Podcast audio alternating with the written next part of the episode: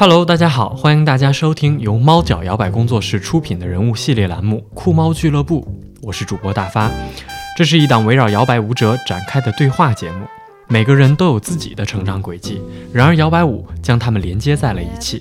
请准备好酒吧，故事的部分就交给我们，乘着摇摆列车向一个多元包容的世界进发吧。我们本期邀请到的嘉宾是车车，他是互联网产品大咖。同时是播客八零九零有限公司的主理人，有着丰富的人生阅历。Hello，车车，来跟大家打个招呼吧。Hello，大家好，我是车车。此刻啊，我们正在车老师的家里，然后用着非常专业的录音设备来录我们这期节目。对，就是我以平时录播客的设备。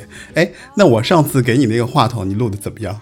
挺好的哦。对对对对，我我我我今天还想着，我说要在开头的时候要感谢一下车老师为我们提供专业的录音设备。对，因为以往的这个酷猫俱乐部的节目，呃，车老师贡献了他的专业话筒，然后我用那个话筒录了好多期。嗯嗯，然后音质明显不一样。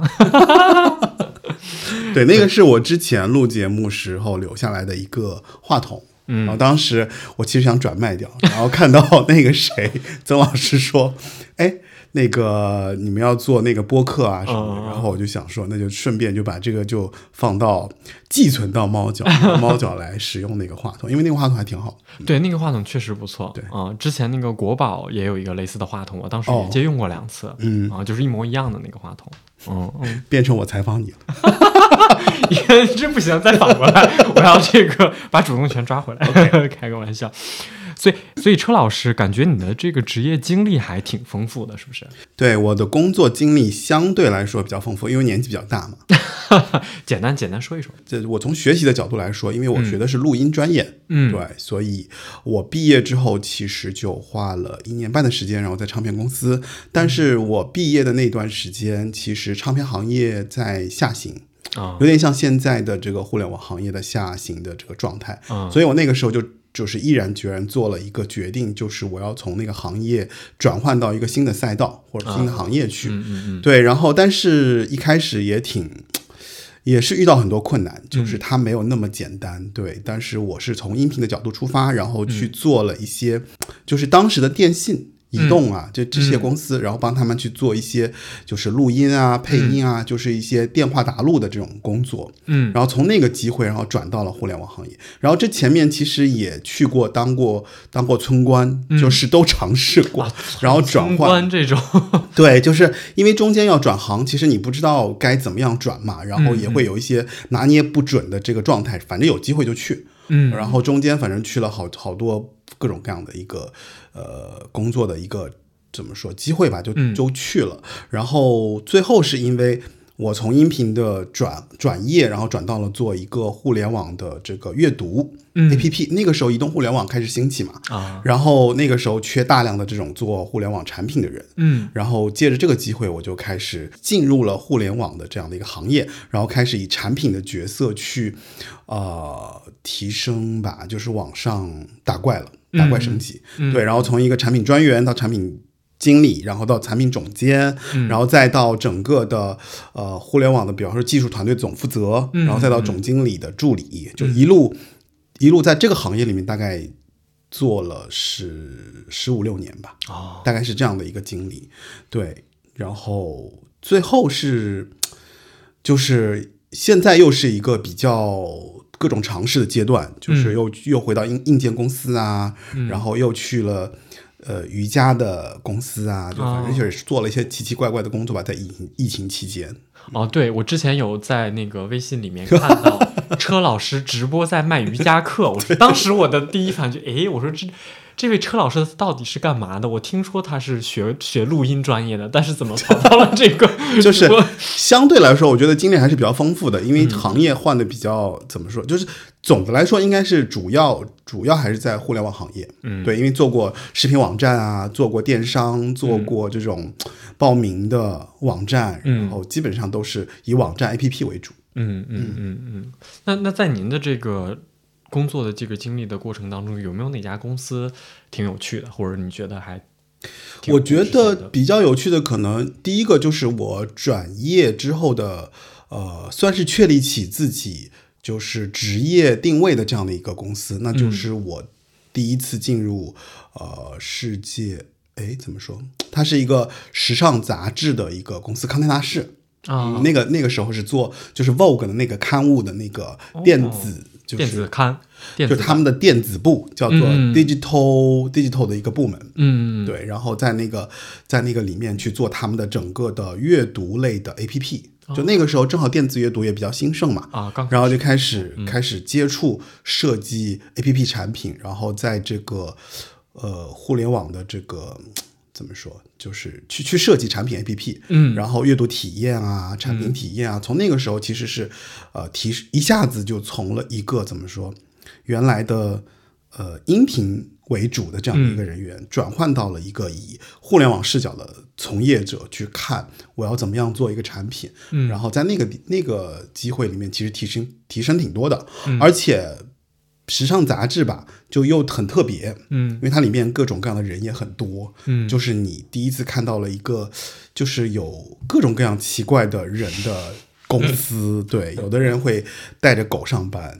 啊，真的吗？对，然后有的人就是外国人也很多嘛，然后进就进公司的时候，在那个电梯里，我记得很清楚，就是各种大牌香水，然后就混合在那个电梯里面一进去，然后 那感觉那个味道也不是很就不是很舒服，但是每个人都很那种，就是哎，就那感觉今天状态特别好，就说很像那个穿 Prada 女魔头那种那种场景，嗯。啊，就很像电视剧，然后在那里面大概工作了一段，就是提升了很多，嗯。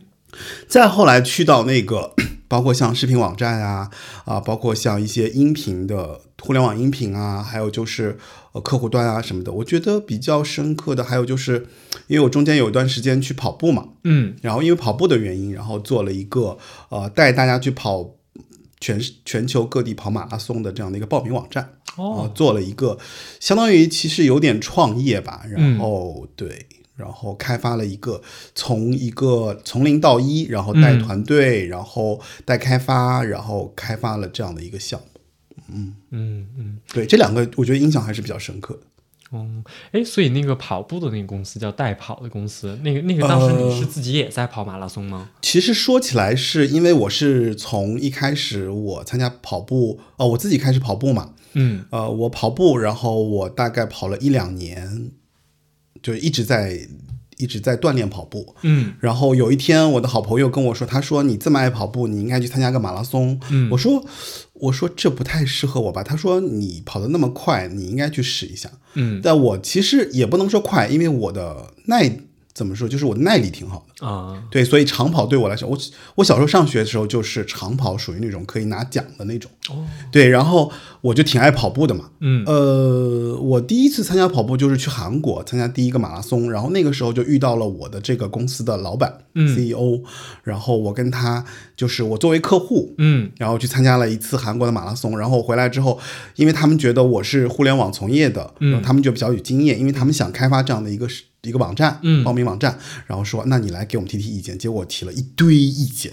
然后就说，就是你这个不行，或者说你这个只是表格报名怎么行嘛？然后你要做开发什么？开发客户端，开发小程序，类似于这样子。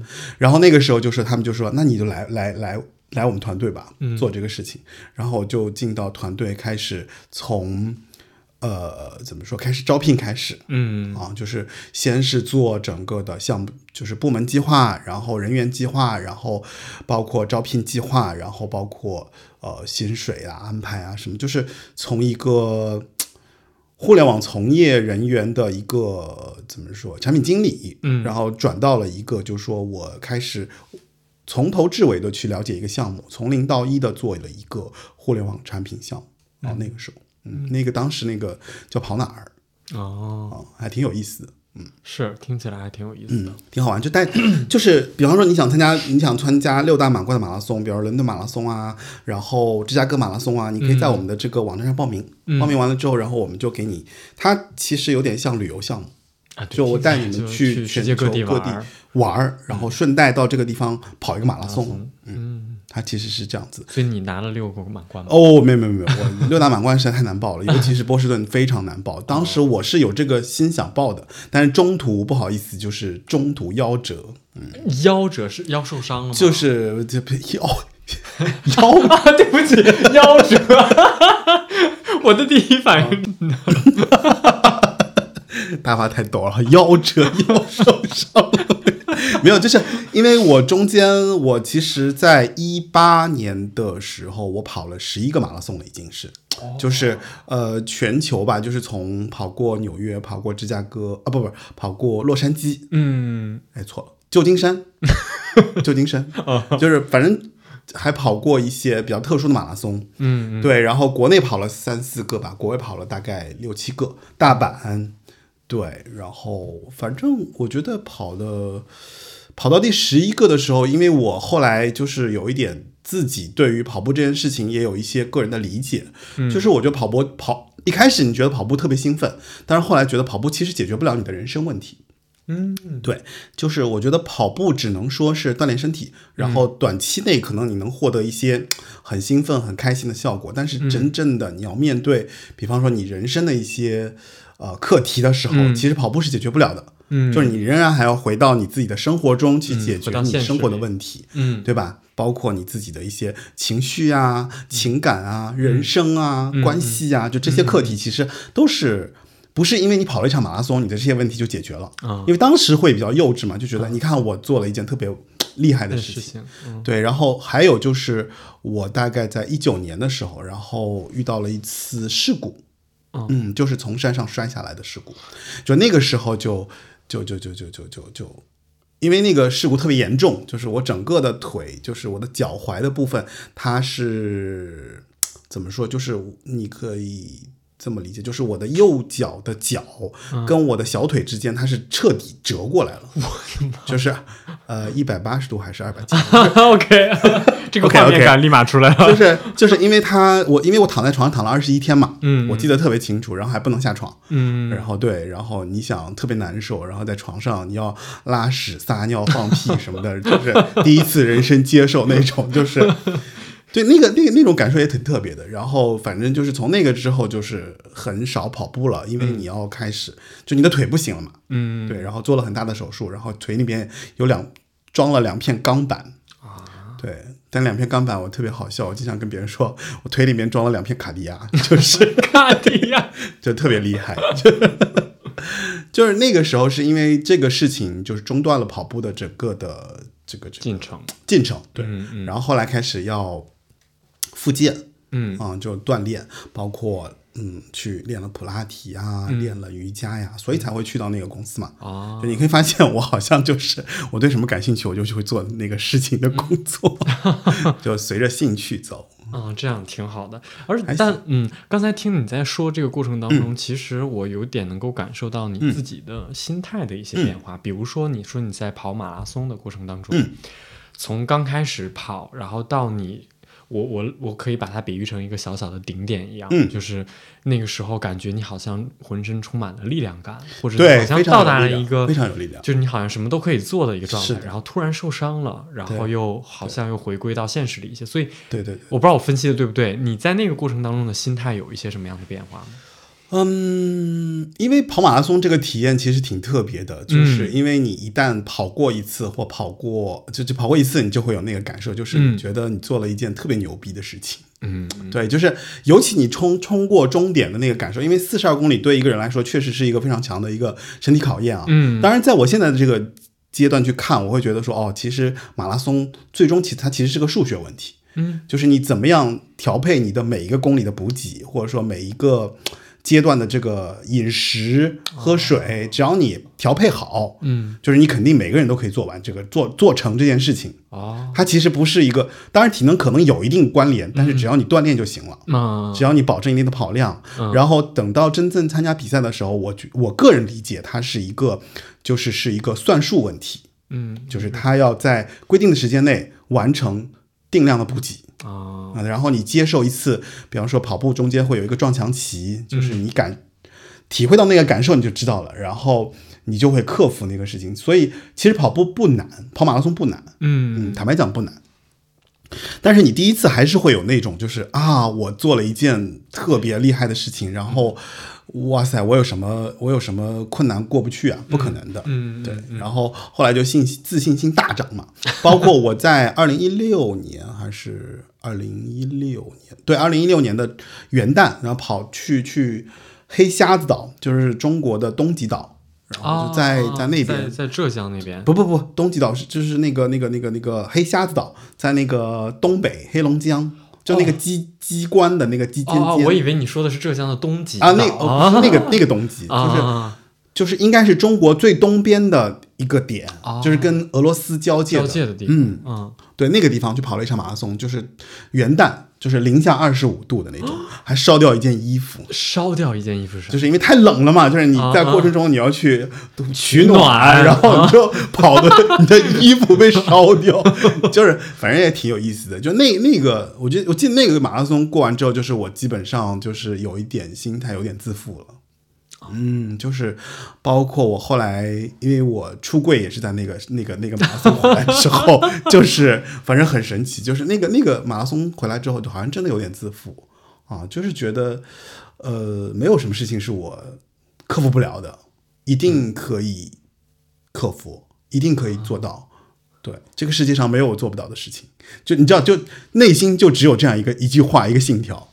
哇，真的？啊对，就那个阶段就是这样。但是后来，其实跑到后面的时候，其实比较轻松了，然后就觉得跑马拉松已经不再是我的一个 怎么说，就很休闲了嘛。一开始你会觉得说，哇塞，我可以跑马拉松，哇塞，我已经很厉害了，对不对？嗯嗯。就他其实马拉松，我觉得好像就是自己跟自己的竞技，就是你其实你没必要跟别人比，因为你在跑步的过程中，所有的人都跟你就就是靠近你又离开你，靠近你又离开你，所以你。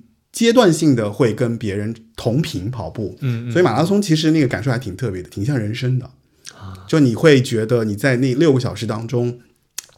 你会遇到各种各样的人，然后那些人有就就跟你跑一段，然后他又离开你了，就是跟你生命中，比方说有些人跟你成为特别好的朋友，突然他又消失了；有些人又就是你跟他相爱过，然后他也他也离开你，就是他特别像你人生的一个进程，嗯，只不过他缩小了，在那一天里面就让你体会到了这一切，啊，对，然后呃后来的跑步，我就觉得我有点觉得没什么意思。就是就纯粹是旅游嘛，就是为了集那个就是六大满贯，就是我要跑这个，我要跑那个，就我想跑世界比较顶级的那些马拉松。嗯嗯，对。然后，但还是那个问题嘛，就是我觉得跑步其实解决不了你人生的问题。嗯，所以，但在那一次比较极端的马拉松之后，我开始回来就解决自己的问题，包括就是我，就我刚刚说到那个出柜的问题。嗯嗯，对，就是我以前从来没有想过这件事情。但是自那个之后，我就觉得说，嗯，可以试一下。我都这么厉害了，对，就是有什么问题解决不了呢？怎么可能有解决不了的问题呢？不存在，就那种心态上是这样子的。哦，对，所以后来其实会尝试很多，包括其实我自己作死，就是从山上掉下来也作死嘛，就是 因为实在是太自负了，就是爬上山，然后也怎么说，就是在在没有被没有被什么没有被。呃，那个教练看到的情况下，我就没有带那个安全绳，所以才会摔下来。就因为自己啪啪啪就爬上去了，是爬了个冰山啊，冰山。对，所以就就也是自也是自己自讨没趣，就没办法，就自己作 作死。真的真的是，对，真的能感觉到你那个时候状态。对，就是因为那个阶段，我就觉得自己好像有一点，确实心态上有一些，有一些。有一些有有，我觉得有一些不太好，嗯，就是就可能爬得太高，就得摔一下，嗯，摔一下，对，得接受一次人生的检阅，对，那正好遇到，也就是四十岁前后的这个阶段，所以，嗯，那挺神奇的，哦，嗯，好像人生都会在该有的阶段遇到该有的事情。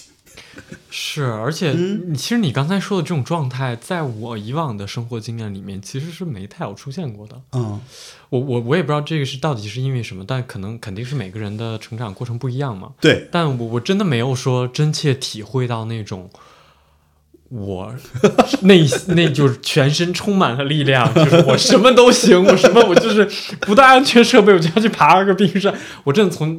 从来没有过这种类似的，就是我觉得还挺神奇的。对，因为那个阶段，我是觉得可能我觉得可能就是因为跑步吧，嗯还是因为跑步吧，就是跑步这个事情，觉得自己特别不可一世。但是其实我我我，如果听众听到这儿，我劝你们就是不要时时刻刻都要保持冷静理性的分析，就是不要适当的。对对，不要不要，就是即便你做了一件很很厉害的事情，还是要克制。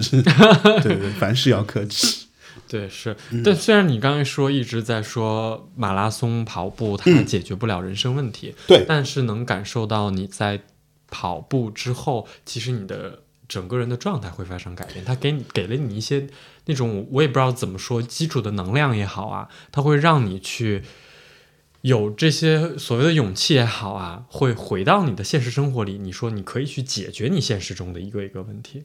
我觉得这个好像呃，是、就是因为跑步了之后，其实人的状态是不一样的。因为跑步的人，大家都觉得跑步的人有点神经病嘛。嗯就是你嗯如果不跑步，你你如果真参加比赛，或者说不参加比赛的人，或者说你去参加马拉松的人，嗯 哎，我前面有点啰嗦，就是跑步这件事情啊，如果真的就是要参加马拉松的人，你会觉得他跟普通人稍微有点不一样。哦，对，因为他要进行一定的训练训。练对，那你要训练呢，其实是很明确的要有计划的。嗯对，我们要参加一场马拉松，其实是比较复杂的，嗯就是我要进行一定的饮食克制，然后我还要堆跑量。这个跑量不是说不是说你每天跑就行了，而是你要就跑就跑的结合的，有快速跑，嗯对吧？有有有有慢速跑，然后还有就是拉这个长距离。有的时候，比方说，我可能训练一段时间，我可能在周末或者说在呃跑前的一个月或者说半个月当中，我就跑一次二十多公里，一次三十公里，就这些其实它是有技巧的。嗯就如果你专门去做这件事情，所以它会养成一些特别好的习惯。嗯就比方说，我开始跑马拉松的以后，我基本上早上就是六点钟起床，哦，早上就十公里，哦，跑完之后就特别兴奋，然后跑完之后就洗个澡啊，就吃完饭就去上班了。嗯嗯对，然后嗯，呃，你因为你要早起，所以你得你早上基本上十点半你就特别困，要爬上床睡觉。我就刚想说，我说六点起来，难道你不会困吗？中间就很困啊，所以你你基本上跟别人的作息，就你跟正常人的作息稍微有点不一样，同年龄段的啊咱们就说同年龄段的，就是别人可能还在玩，或者别人还能说哇，今天晚上去做个什么事，你说不行，我要回家睡觉去了，就基本上是这样，所以晚上基本上不太跟别人出去喝酒啊，啊。或者说那个什么，所以身体状态会调整到一个就是特别健康，嗯。然后你自己会觉得说，哎，自己也特别健康，嗯。对，然后为了为了跑跑马拉松呢，你会感受到身体各个地方的，就是你会更清楚自己某些地方的一些疼痛感。啊对，因为训练嘛，所以你就知道，就包括呃膝膝盖啊，包括脚踝啊，包括一些就是臀部的一些地方啊，就是它的那种疼痛是很特别的。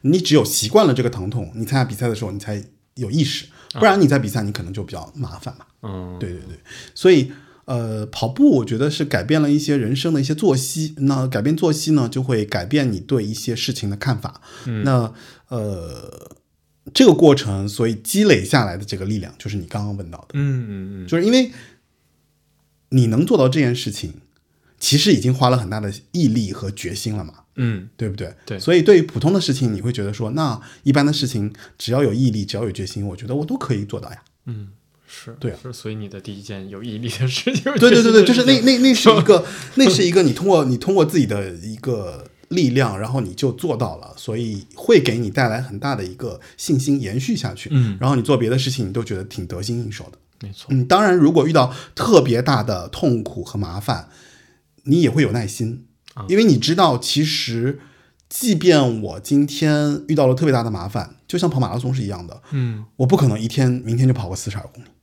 对对不对？对所以我都是从一公里一公里开始累积的累，积的，对，然后我累积到几个月或者几半年之后，我四十二公里就很轻易了呀，嗯对啊，所以任何一件事情不都是这样子吗？就是你一开始你觉得嗯不行，但是其实我会知道，只要我花时间、花花精力，就包括我做播客也是一样。嗯嗯，对。所以你的这个播客八零有限公司 要什么时候开始做的？呃，一八年吧，一八年那个时候，就那个时候也是因为跑步的关系，所以我就积累了一些，就是那些能量。嗯然后我我毕竟是学录音的，就还是有一个跟，音频有关或者跟声音有关的一个梦想。嗯对，觉得好像就你身边的朋友，比如大学同学，我们嗯。都关系特别好，他们有的人可能写剧本写的特别好了，啊。就一个月挣个十几万啊、嗯。二十几万啊什么的。然后有的朋友可能就是拍戏啊、干嘛的，包括有些人开公司啊什么的，就是他们都在自己的领域里面，其实一直坚持到这个开花结果。嗯然后你很早你就离开了那个行业，所以你对那个行业还是有一些小梦想。嗯你觉得其实你自己是有一点点在这个事情上有一点点小小的天分，嗯，对你为什么不坚持呢？嗯，对你连马拉松都跑下来了，你没有什么不能做的，你行。对，就是那个那个信念感会很强嘛。嗯然后就觉得说，一八年的时候就开始觉得说，哎，我小时候其实特别爱听华语流行歌，然后嗯比方从十五岁开始就开始积累卡带，然后每个星期都会买卡带，然后包括考考怎么说，就考专业、考录音也其实也是因为那个时候太喜欢音乐了，啊，对，然后一八年的时候就捡起来这个事情。嗯，对于别人很痛苦的事情，比如剪辑呀，或者干嘛呀，对我来讲没什么问题，太 easy 了，就是比？较轻比较轻松简单，就属于那种闭着眼睛都把这个事儿做了。而且我一八年的时候录节目的时候，它的更新频率特别高，就是那个热情特别高涨嗯。对，基本上属于那种，但是那个时候没什么听，没什么人听节目，就那个时候播客也没有特现在那么火了，嗯，对嗯就是。那个时候积累到现在的。因为我一进来就看到了这个车老师，他的客厅桌子上就有一个奖杯，然后上面就写着 订阅数突破三万，然后是小宇宙颁发的这个小奖杯，然后我的反应就是，哎呀，什么时候我也能拿到这个小奖杯？就是就是要要要要有耐心去做，啊，对，要有耐心去做，就是按照你自己的想法往前走下去。但是其实最重要的就是坚持嘛，嗯嗯，这点我是同意的想别的，你就坚持。嗯很多事情确实只能靠坚持。嗯嗯。是，我觉得就是这样，而且。我我之前刚开始说想做这档节目的时候，嗯。也是更新频率其实挺高，我觉得嗯。一周一期，嗯。对我来说已经挺高的，嗯。因为基本上就都是我自己来做嘛，嗯。啊，又要找嘉宾，然后又要聊，要写提纲，然后又要剪，就就包括那个对你来说闭着眼睛都能完成的这个剪辑软件，我也是学了，学了一段时间。对，也没有一段时间，就我也是去学的，因为之前没有哦接触过，然后就下了一个这个 audition，然后就开始去看。摸索，对 B 站的一些教学视频什么的，哦当然现在我也不会特别复杂的这个操作，但我简单的要把它处理掉一些，然后前后加一些音乐，然后怎么淡入淡出，铺嗯铺一下那些东西。对，对，所以当时其实也给我一个比较 不一样的一个体验，就是什么体验？就是因为我没有做过播客这件事儿，哦，然后我又觉得通就比过生较全新的这种。，对全新的一件事儿，但我又觉得通过我之前过往的工作经验，有一些具备一些能力。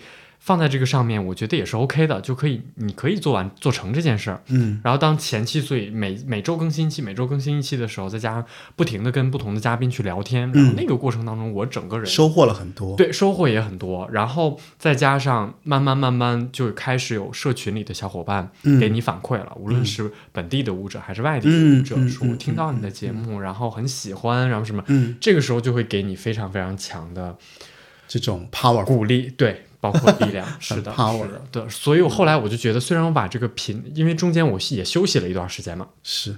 然后后来我就觉得还是要做这件事儿，但是嗯。我可以把这个频率稍微调低一点，因为我也确实人的精力有是有限的，嗯，你也没有必要说全就扑在这儿，然后你别的事儿都不做了。但是呢，这个事儿你又想做，那就不如把它的时间线拉长一点，就像你刚才说的，坚持。是的那是的是的。既然这是一个你喜欢、你想一直做的事儿，那你就慢一点儿啊，没错，一周变成两个态度是很周。好的呀。对，一周变成两周，两周更新期，然后中间实在实在有事儿，那我就再再耽误一周。但嗯是自己如果能往前赶，那就尽量按照这个频次去来。嗯我就觉得还是一个挺好的一个状态的，就挺舒服的一个状态的。嗯，所以我就觉得像这种的话，你把时间线拉长，我觉得很多事情可能就不会让你产生呃焦虑或者是焦躁的心情。包括跳舞来说，对我也是一样的，对，我觉得这个其实我跟你说，是万万事万物都相通，你知道吗？对吧？谈恋爱都这样。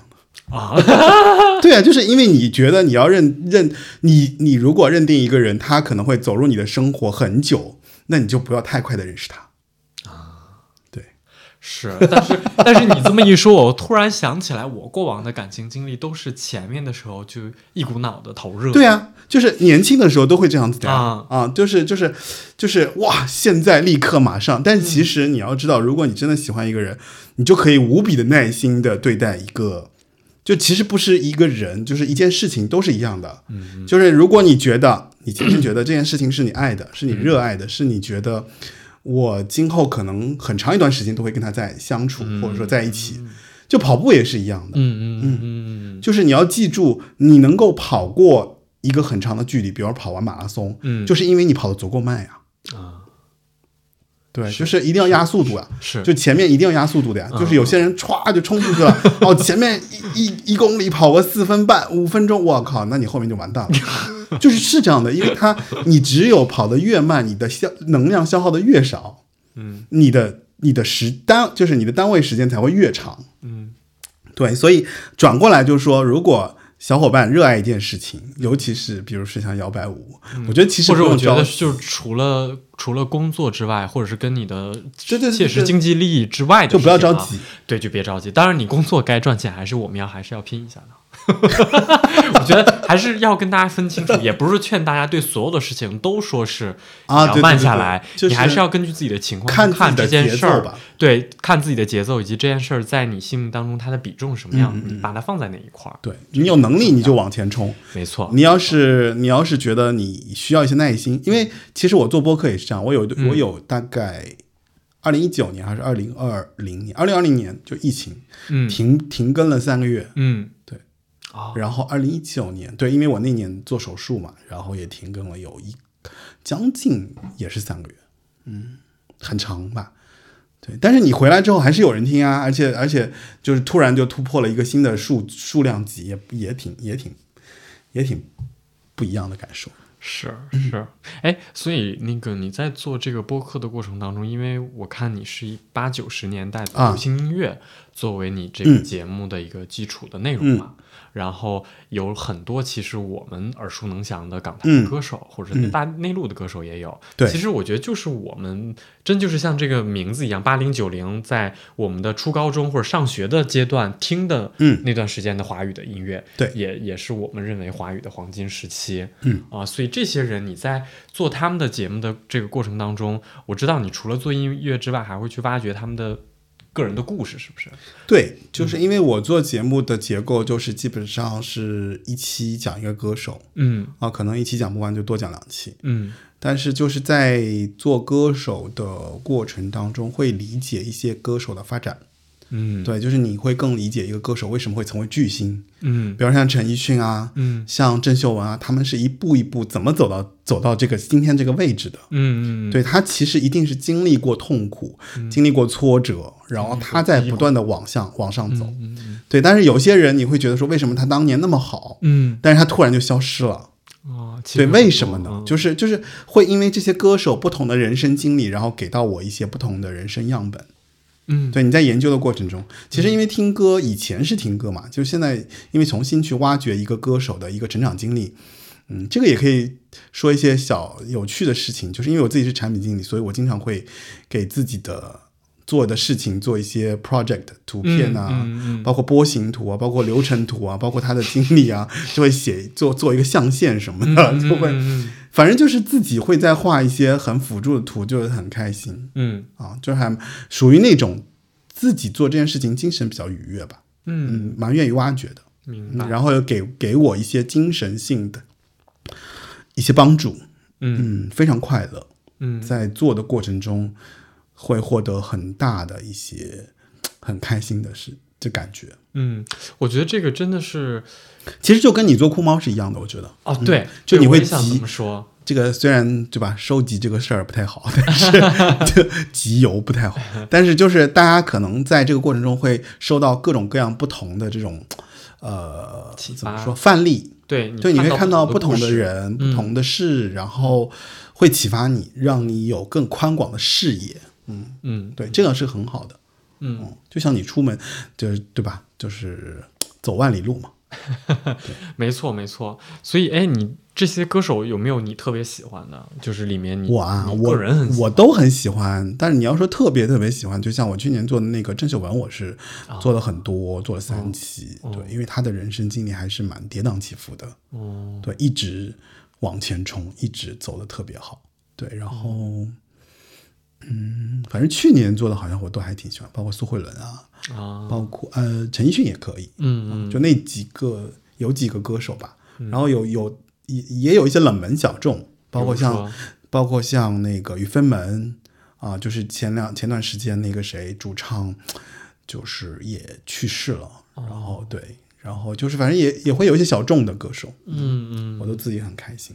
还有就是像呃那个谁呀、啊、，At Seventeen 的那个那个卢凯彤啊也做过，就是这些都是我自己印象比较深刻的。嗯，如果对这些故事、这些人感兴趣的，欢迎收对对对对听我们车老师的八零九零有限公司。对，可以在小宇宙以后咱们可以串台嘛。太好了，我就等着这个车老师这句话，抱上他的大腿，让我做客他的节目，给我们节目引流。啊没问题。对，哎，所以说回到摇摆舞吧，嗯你是好通过什么样的契机接触到了摇摆舞？我摇摆舞啊，摇摆舞我其实是因为我就是我以前我一直在听流行歌，我对摇摆舞的理解，呃，我对以爵士歌的理解没有那么的正确。对我觉得摇摆舞是打开了我理解爵士的一个比较正确的方式。嗯啊，我突然发现我特别爱大乐队，嗯我嗯特别爱 swing 的节奏，嗯然后对，当然还是有一个契机的，嗯，这个契机就是我之前在，嗯，就是我从我从手术台下来，就是我那次比较大的事故之后，我从手术台下来，然后我在无意间，因为麻药的消散很痛苦嘛，嗯。就嗯麻药消失的你就会浑身特别疼，然后我让我妈放了一个 list，随便随便放。嗯。啊，因为我自己太熟悉了，所以我让她点。嗯结果他就随便点了一个 list，里面有一首歌，我记得特别清楚，叫做《Time Will Take Care of of Everything》。这个我跟那个谁，我跟好多人都说过。嗯对，然后就是因为那首歌，所以当然后来我查了一下，那首歌其实是 Rhythm of Blues，、啊就是节奏布鲁斯。啊对，但是他唱的相相对有点爵士，其实不是爵士。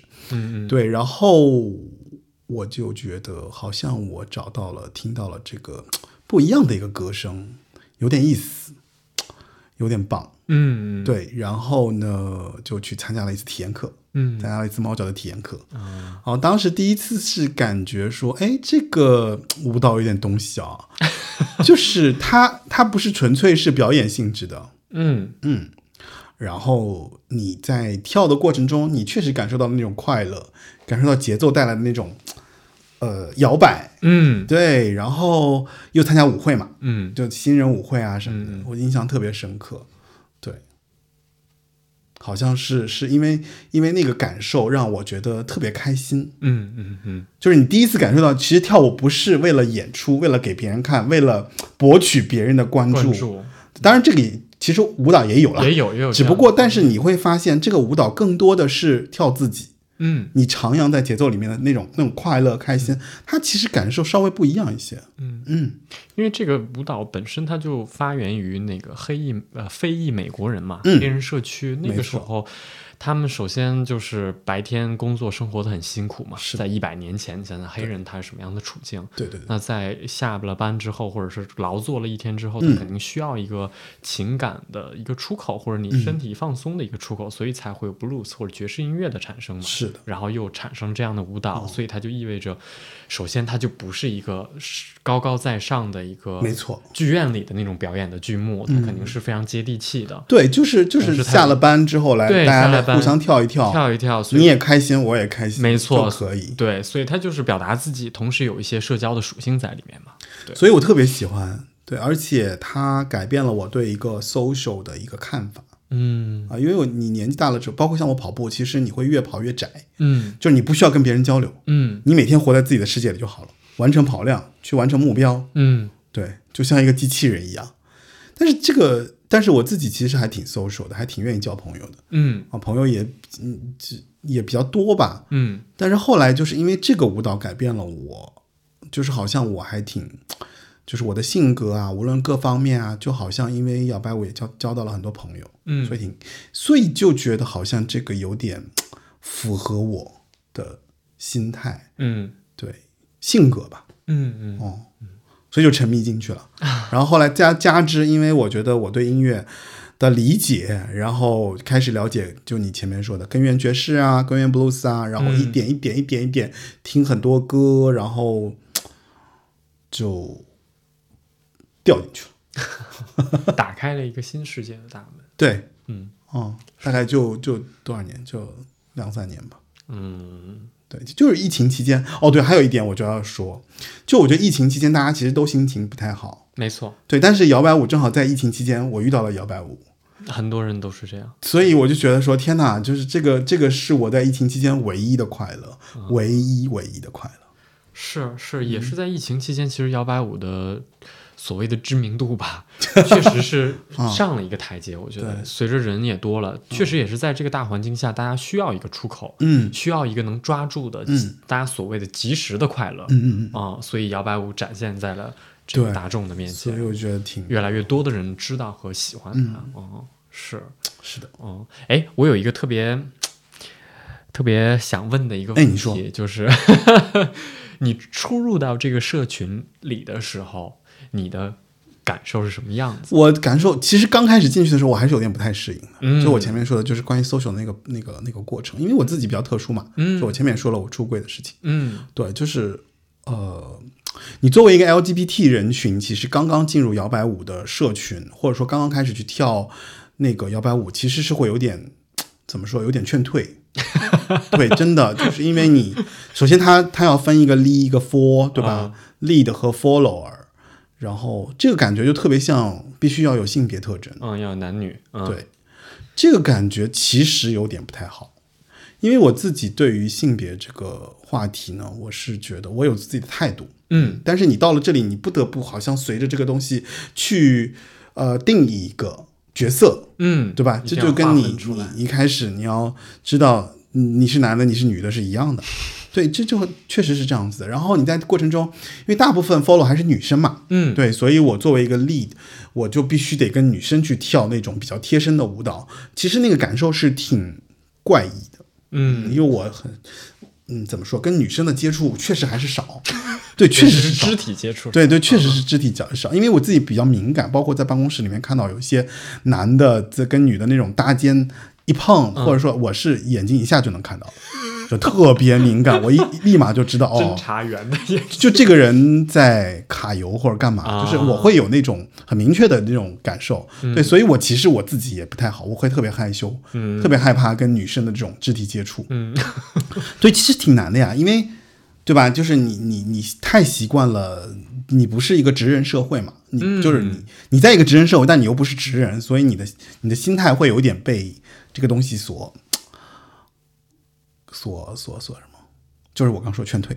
啊就一开始会有一些劝退，但是随着你越来越深入之后，你也开始习惯了那种这个舞蹈的本身的特质，然后跟女跟女性的这种跳舞的这种自如啊、舒服啊。因为我本身作为一个，我其实不是那种咋说呢？因为其实作为 LGBT，其实里面有很多种，嗯。这个咱们就不细分了啊。就是我是觉得我不是那种讨厌女性的人，嗯，对我至少对女性是没有反感的，所以我本来我就觉得说，哎，其实这个交朋友的过程是很舒服的，嗯。哦，而且我本来也有很多闺蜜都是女性嘛，嗯。对，所以就到后来就很舒服了，嗯。嗯，接触之后就很舒服了，是因为其实本身，刚才你提到这个职人的文化或职人的社会啊，我我觉得可以多聊两句，嗯。因为正好其实你去看这个摇摆舞的发展历史的过程当中，它根源的时候，它基本上的搭配也都是一个一男生一个女生来跳的这个舞蹈，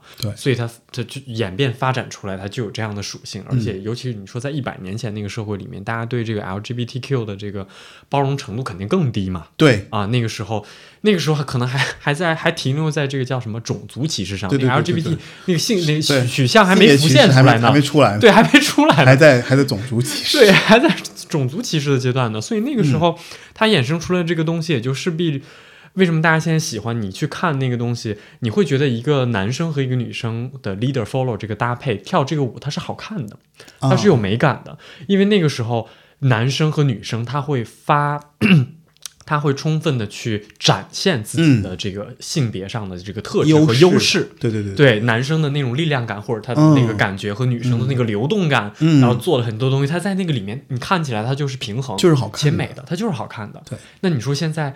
也是，其实社社会发展到现在的话，国内外男生跳 f 女生跳 Li 的也有，是啊，也在越来越多。其实虽然现在比例没有那么高，但它也在越来越多。但是你会觉得好像，呃，尤其是我自己，可能有的时候跳 f 的时候，我就会觉得我的身体，我再就是没有那么的自如的去旋转或对，没你再对再怎么那个什么，我都没有觉得有一个女生。他做同样的东西好看，我还是觉得女生做这个更好看。嗯啊，反过来可能 leader 也是一样的。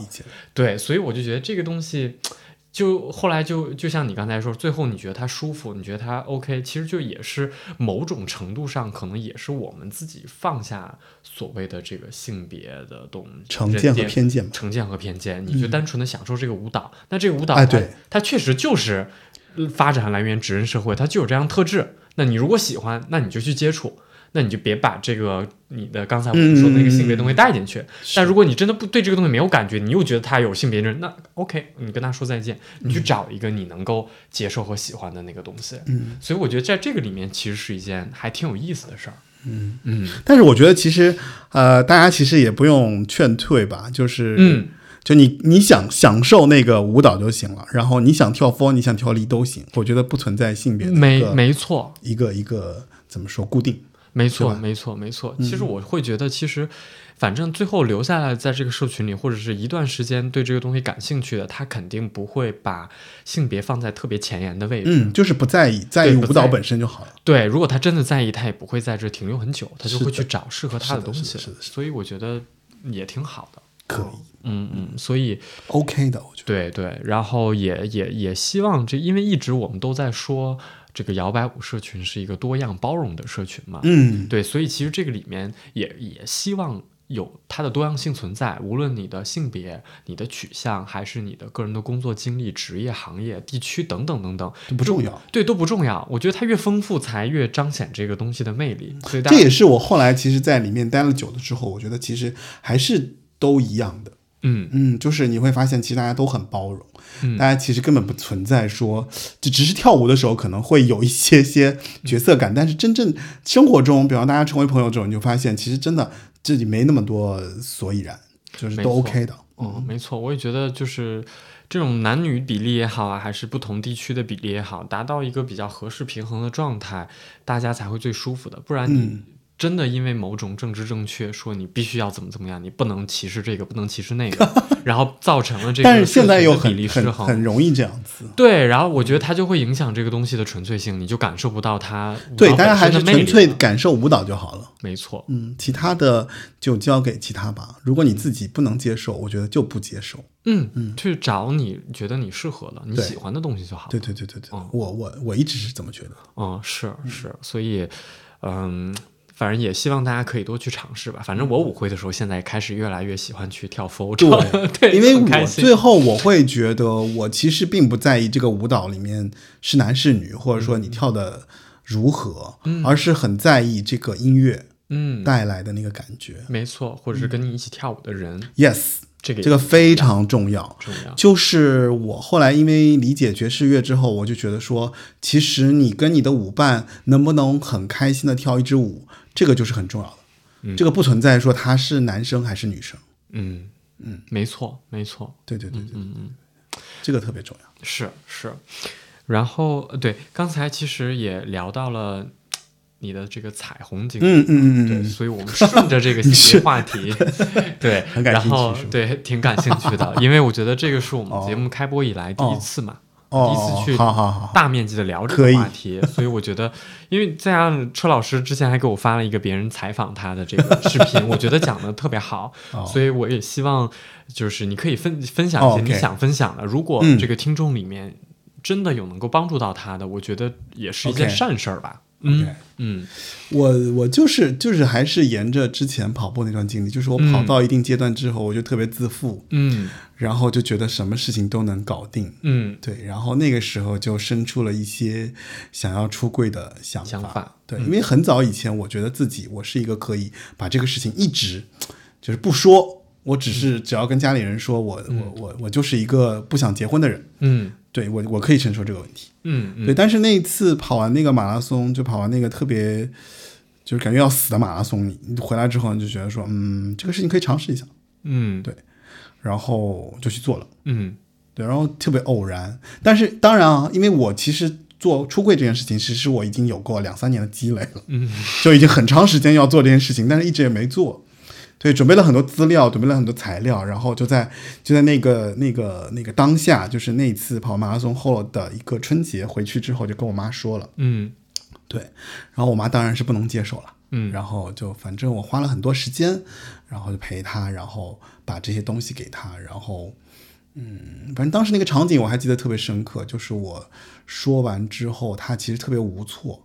就是你所有能想到的父母对于这件事情不接受的那些理由，都会都会就原样来一遍。啊对什么啊，就是你嗯你是不是有病啊？我带你去看病啊，或者说你应该你怎么能这样呢？你对吧？就是所有这些，就所有人会遇到这些问题，但然后他就就不停的哭，然后那你就觉得说不行，呃，因为我就我我也算是有的时候会处理不了那个情绪问题，对，所以他这个时候我就没办法了嘛。然后我爸回来，我爸回来就是他就对着我爸啊哭着就说，他说你儿子跟你说什么这些，然后说完之后他就怎么说？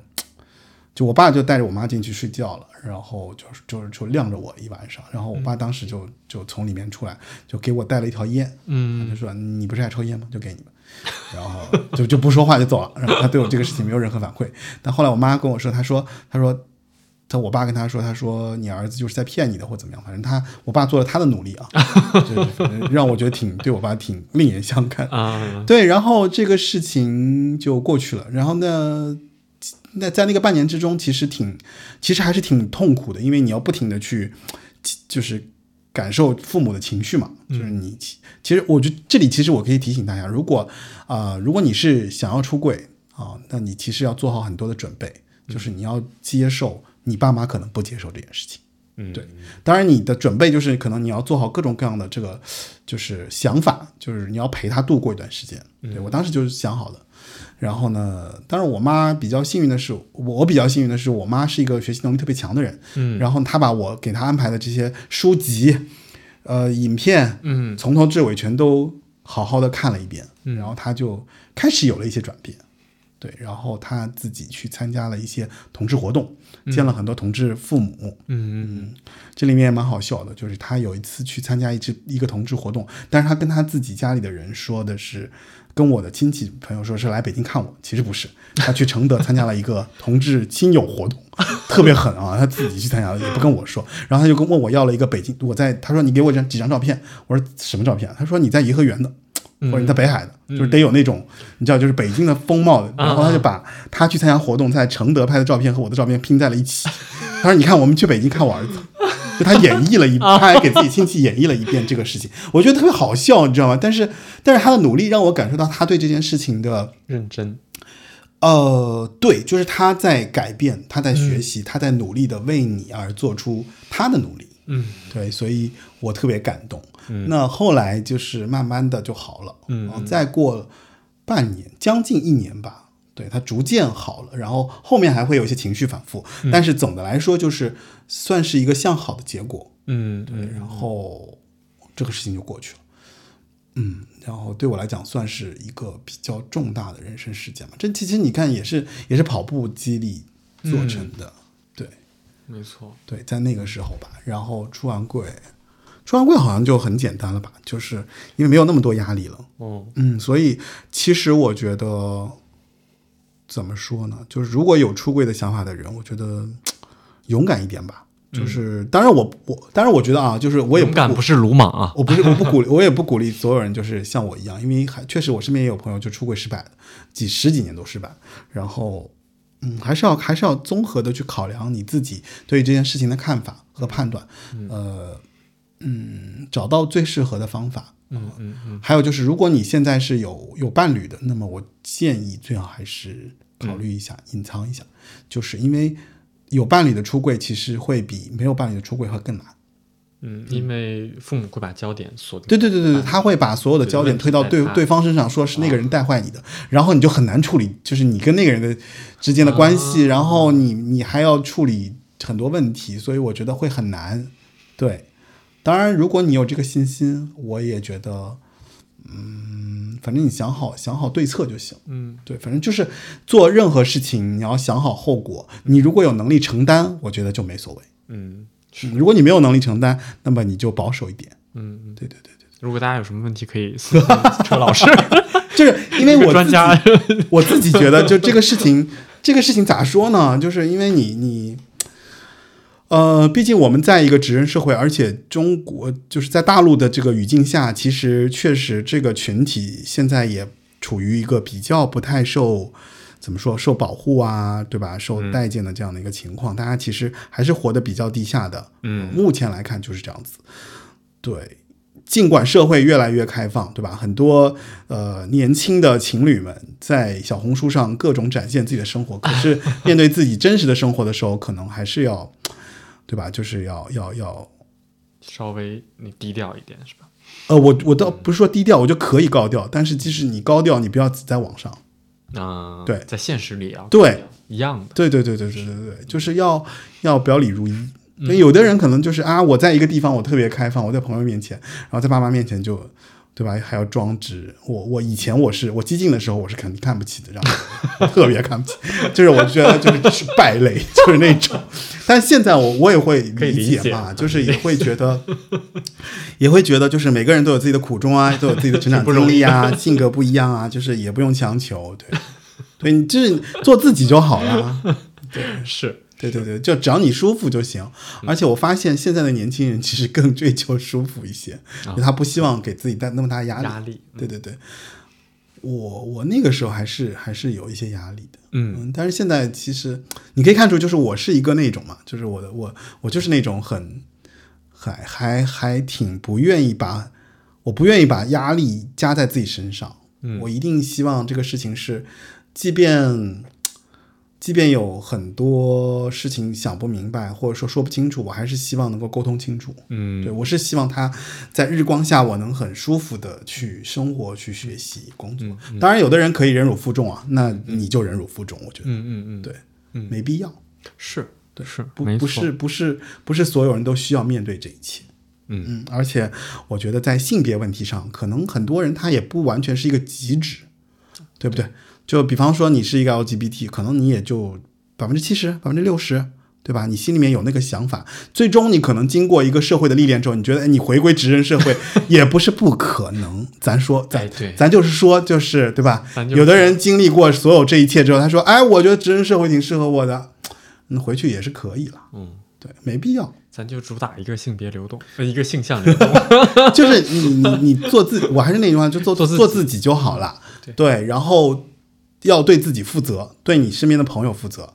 对你愿意负责的，怎么说人，你还是要负起责来，千万别觉得啊，我随便我干嘛，就对吧？嗯，这不太好。没错，是是是是是是，嗯，反正任何一种选择都是要付出代价的，我就这么说。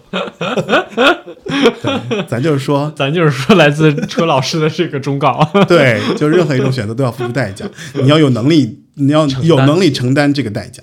对，就努力做自己吧，就认真做自己就好了，开心就好。对，嗯，是是，哎，所以我还我知道车老师除了刚才我们聊的很多的话题之外，车老师对星座好像非常的有研究，是不是？我比较爱看，然后早期的时候学过一点，然后就看很多那种占星的书啊，然后会排那个星盘什么的，就是反正会算一些吧。嗯、但是其实这个跟我在生活中想要，就是我也会我我自己因为学瑜伽，我也练那个什么，就是包括冥想啊，嗯，包括那个就是我自己很爱练呼吸控制啊，哦、就这些锻炼的这种状态，呃，其实其实我觉得跟你去参加一个五禽戏也没什么差。别。就是我感觉，就是这个这个事情，我觉得其实真的就是兴趣发散，嗯啊、呃，因为他呃，看星盘这个事情呢，我觉得也有点像算术。哦，也有点像算术，就是他其实要背宫位啊、背相位啊，嗯把这些东西背下来之后，然后您再去对吧？对，针对你日常的这种，就你可以你可以收集案例嘛，你把案例更多的就集中到你自己的这个数据库里面，就跟其实就跟 Chat GPT 一样，你就是 Chat，、你就是个 GPT，嗯。就其实其实很多事情，我觉得跟数学真的有有千丝万缕的关系，就是像一个数据库一样。嗯。对你，你你学了很多东西，然后你就把它倒出来而已。啊，对，那星座是我觉得比较有趣的，嗯。对，因为每天的日常太日升月落，对不对？然后满月、新月，每一个行星它所在的位置它都不一样，包括现在水逆在。在金牛座，不知道大家最近有没有觉得，就是过去的情感、过去的场景、过去的情景又浮现，嗯感受又浮现。嗯，就你在采访我的时候，我就看到我自己采访那个视频，我就觉得天哪，这个我我当时还这么理性呢，就那种，就就就其实这个就是就是，他从新兴的角度来说，就是水逆带来的，啊。对，因为你自己不可能平时没事儿就翻这个事儿，啊，然后因为因为这个阶段，然后遇到了这样的一个事情，然后你可以有这样的一个机会嗯。去触碰过去的你，嗯。感受当时的感受，这个还挺不错的呀。嗯。对，所以我觉得，呃，占星也好，或者说有的人喜欢学塔罗呀，嗯。或者说有的人喜欢看风水啊、紫微斗数啊，我觉嗯。得现在年轻人不都喜欢这些吗？对，是吧当代迷信的年轻人 当然，可能因为现实生活不太不太友好，所以 是需要借助一些神秘力量投量。入到玄学世界。我我可能早期就觉得现实世界不太好，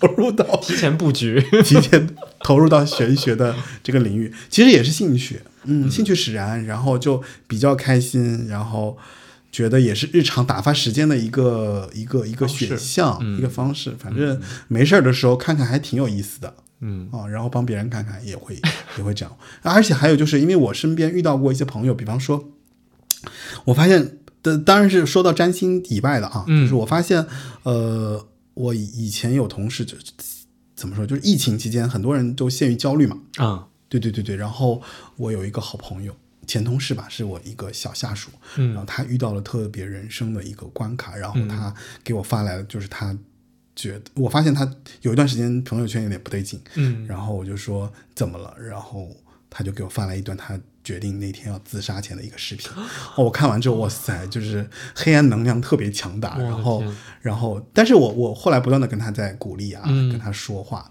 然后就是我觉得当代年轻人确实需要一些这种东西，嗯嗯，就是哪怕就是你比方说你觉得你觉得你活不下去，其实你比如如果玄学能帮助你，我觉得是可以的没错，啊、就是就是因为我觉得不管说就是。说来说去嘛，不管跑步啊、摇摆舞啊，不管占星啊，不管所有这一切，其实我觉得都是你你活着的一些证据吧。对，就是就是你要为了这些有意思的事情，就好好的努力下去，因为努力努力，你就知道可能不一样，可能会有一些不一样的事情。对，其实这这跟我的这些日常兴趣是有关的，我觉得。是是，这一定是细然后也会调节你。相信我相信你做你做这个播客，其实也在你的生活中给了你很大的就是不一样的感受。这个感受有积极的，有有有负面的，就是都会有。嗯但是这才是正确的，嗯对吧？嗯，因为有黑才有白嘛，对，一个事物是有两面的嘛。嗯对，所以我是觉得都可以很正面的去理解你看到的所有事情。哦是所以占星就是这样一个事情，对我来讲，我会觉得有比较有趣。当然，我也不可能沉迷啊，啊对，就是比较有趣。是挺有趣的，就有的时候会看看，觉得说，嗯，还有点准呢。对对对我的这个数据库又多了一条对对对 验证，就比较好玩吧。我觉得这这是好玩就最有趣。嗯嗯是，对我就我就觉得学摇摆舞也是有趣。嗯嗯。嗯。当然，他可能跟我感兴趣的音乐搭边了，所以我就有趣了长了一段时，长了一点点时间。嗯，而且我也觉得就是挺想传播摇摆舞的，嗯。嗯希望大家能够接受那一份开心。嗯，对，是的，它最底底层的东西就是开心的，对，嗯，为什么那个时候的黑人要跳它？嗯，哦，那不就是为？当然不止，完全是为了图开心啊。可能有人还为了他那个用它来谋生什么。但是我觉得那个东西它被发出来的，嗯对就是出来的一个底层，一定是它被大多数人认可，大多数人享受那个开心的。即使你有，即使有些人会觉得那个开心太过于表面，太过于浅层，但我觉得没有关系。对，就是可以啊。而且我有几次带我朋友去那个周六舞会嘛，就嗯咱们的舞会，嗯他们就特别惊讶，嗯就觉得到了哑逼聚集地，啊，真的吗？这挺雅算是哑逼吗？挺哑的呀，非常哑啊我一。直觉得招待的里面的那个蹦迪的人才是哑的。这里我觉得也算是哑逼的一种吧，就各种哑逼，就跟你去看演出是一样的呀，啊，对吧？去看摇滚乐是一样的呀，就非常哑。然后因为他就他就有一种进了一个天呐，尤其是看那个什么 Shim Sham 和那个大苹果，啊，这是什么仪式啊？就那种特别可怕，就那种吓到，然后就觉得说啊，但是还是挺快的，他能感受到每个人表情的那种开心快乐。对，因为我身边朋友他们是 那种就做视频的，他们就会觉得说，哎，不一样哎，这里面人都好快乐，嗯嗯，好快乐，就觉得好开心啊！就你们这边就开心，就开心，他没懂那个开心的点在什么地方 这。群亚逼在开心什么？对 对对，我第一次感受到，哦，原来之前我就觉得我还不亚，我是一个非常不亚的人，但是今天我突然听到这样的描述，我就觉得这个我我对每个人感受不一样，我是觉得挺亚的，因为我带正常的朋友去过舞会，他下来之后，你这个正常是直人吗？还是对，说啊啊啊？就就他就吓到了，嗯嗯，他就觉得说，可当然也可能疫情的关系，他说我从我已经好久没有在 这么开心过没有不是我从来我已经好久没有在这么人多的啊 club 里面，就是看到这么多人在发疯。啊？他就说已经好久没有，因为也没有演出啊，也没有干嘛。嗯因为以前可能就觉得说，哎，看摇滚摇滚乐的什么什么 live 啊，或者说小的那种 pub 啊，对吧？嗯，你即便是听那种音乐会，也是那种大家坐在那边客客气对嗯，非常非常那种恭敬，然后坐在那边。他说这里面这每个人都在发疯，他说，就就是他能感受到一种，就是你们因为一种兴趣走到一起，然后很快乐，嗯，然后而且定期要来这儿寻找快乐，就是 举行仪式，对对对，就像就像就像就像小动物在在找到了找到了一个啊，就是定期要来这儿，对吧？获得一些多巴胺，获得一些阿斯巴甜，也是也是，嗯这个仪式也没有毛病。这个本来你再去找它历史，它就是仪式，对吧就是那个宗宗教仪式的东西在里面的。啊，嗯嗯，是让人很开眼。